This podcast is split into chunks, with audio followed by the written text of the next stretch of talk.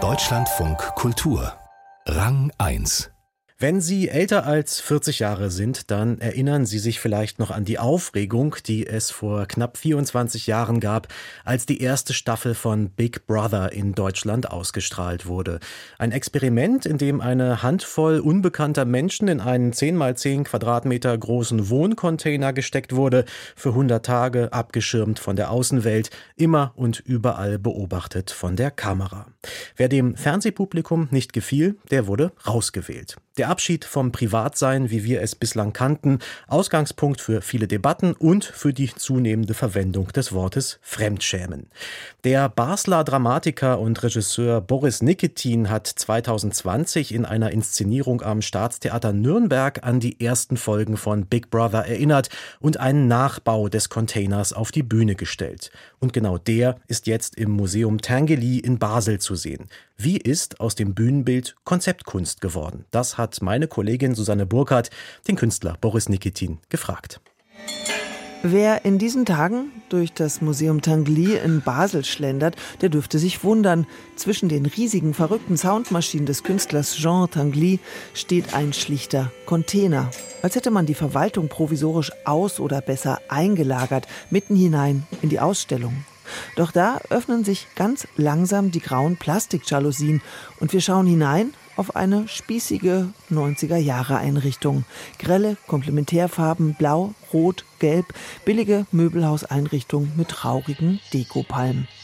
Ein paar Schritte weiter eine offene Tür, daneben die Erläuterung. Was Sie hier sehen, ist ein leicht verkleinerter Nachbau des Original Big Brother Containers. Es werden Erinnerungen wach an die erste Staffel und besonders an die denkwürdigen Gespräche mit Teilnehmer Slatko. Ja, und jetzt erklär mal zur Person, wer war William Shakespeare? Angenommen, es wäre jetzt so eine Frage, wäre ich gesagt, kein blassen Schimmer. Shakespeare ist ein Dichter, also ein Lyriker. Ähm, Dichter? Der, hm, ja, wie nennt man das? Schon ein Dichter im Endeffekt. Ähm, zum Beispiel Romeo und Julia ist halt so das bekannteste. Ist das auch von ihm? Auch von ihm. Hm? Ach so. Also dann, ähm, ach Gott, dann, was für alles verfilmt worden ist, ist Hamlet, Romeo und Julia. Was ach, Hamlet ist auch von ihm. Bei diesen ganzen Richard, der Blabla, da weiß ich gar nicht. Jetzt ist der Container leer und still, aber man fühlt sich beim Eintreten erinnert an die Stimmung damals, die sich aus diesen Räumen übertrug und an all die Debatten um das Format. Viel größer wirkten die Räume im Jahr 2000. Boris Nikitin hat sie vor vier Jahren für seine Inszenierung erste Staffel 20 Jahre großer Bruder auf die Bühne des Staatstheaters Nürnberg nachbauen lassen. Warum? Er wollte zeigen, dass wir heute auch dank Social Media gar nicht so weit weg sind von der Situation damals. Die Ironie der Inszenierung 2020 war ja, ich hatte diese Arbeit die These vorangestellt, dass wir damals alle über diesen Container gelacht haben und jetzt sitzen wir alle drin. Damit meinte ich tatsächlich diese sozialen medialen Container, in dem wir uns alle permanent selbst beobachten und eigentlich uns gegenseitig den Rauswurf wünschen und uns gegenseitig nominieren und bewerten. Doch kaum hatten die Proben zu dem Abend begonnen, brach die Pandemie aus. Und so saßen die meisten zu Hause, teilten der Welt über Kameras mit, wie sie sich gerade fühlten, was ihnen durch den Kopf ging oder was sie beobachteten. Ein bisschen so wie im Bekenntnisraum, dem Confessions Room im Big Brother Container von einst. Das war dann der Punkt, wo ich dachte, und das war die zweite Ironie, wir konnten nicht so viel proben aufgrund der Maßnahmen. Ich saß ganz oft allein in dem Theater und blickte auf diesen leeren Container und war fasziniert tatsächlich von dieser Verlassenheit und von dieser Leere dieses Objekts. Und irgendwie hatte ich das Gefühl, gerade in seiner Verlassenheit erzählt mir dieser Container ganz viel. Also befand Boris Nikitin, eigentlich muss man das in ein Museum stellen. Eigentlich ist es ein ethnologisches Objekt. Das ist eigentlich ein historisches Objekt.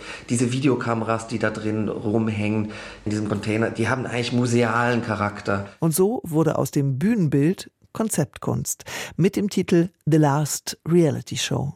Und warum die letzte?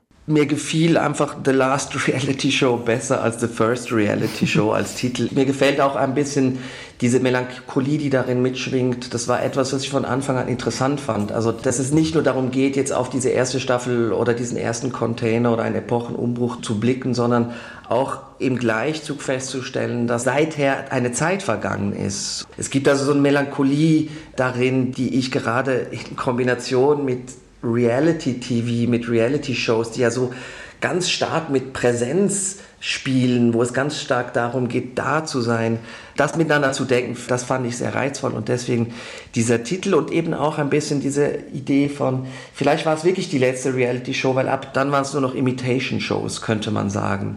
Das Interesse an realen Menschen und Geschichten durchzieht viele Produktionen des Dramatikers und Regisseurs Boris Nikitin. So hat er die tödliche Erkrankung seines Vaters in einem Text verarbeitet.